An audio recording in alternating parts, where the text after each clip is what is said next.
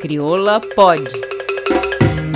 Saúde sexual, saúde reprodutiva e direitos de todas. O podcast da Crioula para você que já sabe que pode tudo. Acesse Crioula em www.crioula.org.br. jovem de 28 anos, moradora da Baixada Fluminense, no Rio de Janeiro, teve a vida abreviada. Casada, mãe de uma criança de 5 anos e grávida de 6 meses. Talvez ela já tivesse começado os preparativos para receber o novo bebê, mas vários descasos levaram a vida de Aline da Silva Pimentel. No dia 11 de novembro de 2002, Aline começou a passar mal e procurou atendimento na Casa de Saúde Nossa Senhora da Glória, em Belfort Roxo. Ela recebeu a receita de um médico e foi dispensada.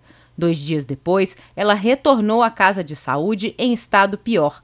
Aguardou mais de sete horas para ser atendida. Aline entrou em trabalho de parto induzido para a retirada do feto já morto. Dois dias depois do procedimento, a família foi autorizada a visitá-la. Ela estava pior, desorientada e não conseguiu ser transferida para o outro hospital por falta de ambulância. No dia seguinte, aconteceu sua transferência para o Hospital Geral de Nova Iguaçu.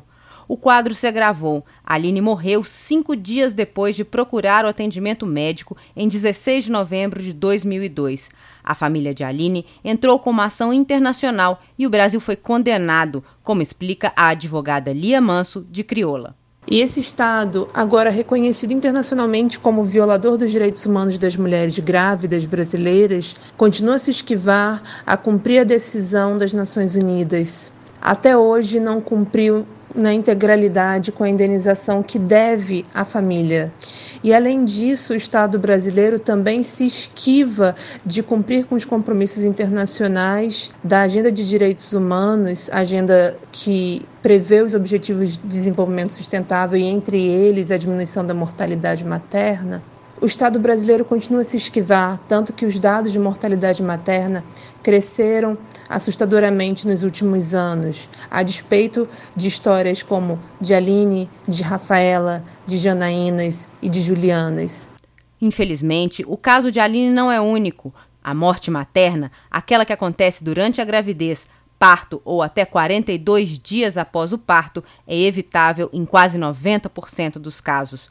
O pré-natal e o atendimento adequado podem reverter essa situação. Informe-se, exija seus direitos. Morte materna não. Justiça para Aline Pimentel. Crioula pode.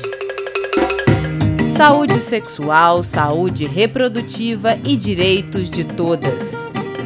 O podcast da Crioula para você que já sabe que pode tudo.